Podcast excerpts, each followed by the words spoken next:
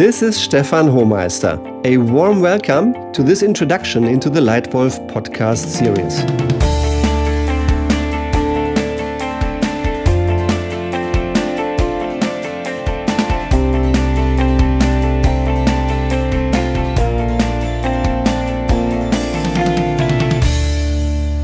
I'd like to give you a brief overview of what to expect. Have you ever had a bad boss? Have you ever had a good boss? With whom of those did you have more success and more fun? Probably with a good one. That's because when you lead yourself and others well, and when you're led well, you will have more success and fun in work life than everybody else. And that's exactly what this Leitwolf podcast is all about success and fun through excellent leadership. As a leader, you might at times ask yourself, how do I further raise my own leadership performance? As a senior leader with major people responsibility, you might ask, how do I raise motivation, accountability, courage, and risk taking among all my leaders in the business? And if you're a young leader, you might ask yourself, how do I lead at all? How do I strike the right balance between freedom and control? How do I establish myself as a strong leader?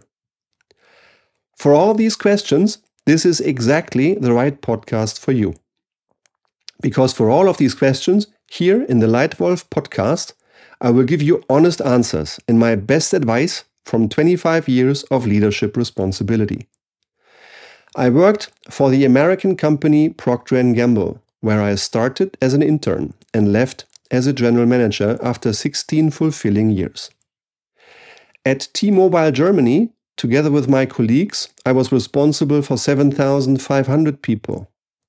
And as European Executive Committee member of South African SAB Miller, together with six colleagues, I was responsible for 12,000 employees. I experienced many facets of successful leadership firsthand. In all my roles, I always had a boss and often responsibility for leading others. Since more than 20 years, I also trained participants, trainers, and even superiors on successful leadership. I enjoy supporting entire companies, teams, or individuals in developing their leadership performance. In my professional career, I did many things right and I made a number of mistakes. I learned a lot from both, and I now share all my experience with you and with my clients. In my opinion, great leaders deliver extraordinary results through others and they make people grow. Great leaders make others want to achieve demanding, commonly agreed goals, and then help their teams even exceed these goals. Great leaders create clarity, focus, and energy on the basis of trust, respect, responsibility, and consistency. My vision is a world where every leader leads just 10% better than today. This world will be a better world. Maybe one day you and I will work together as well. Good leaders are not born, but made. Leaders need to take leadership performance seriously, measure, reward, and improve it consistently.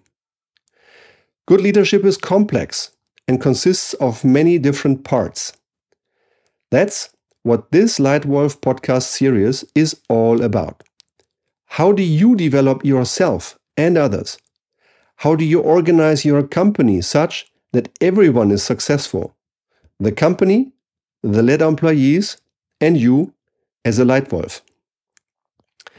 If you're interested in effective solutions regarding successful leadership, please have a look at our website www.stefan-hohmeister-leadership.com. We make better leaders through consulting, training, and keynote talks. We look forward to receiving your message. If you like it, please subscribe to this Leitwolf podcast and download the first editions right away. There will be new ones every month. Enjoy it and thank you very much for your attention. Your Stefan Hohmeister.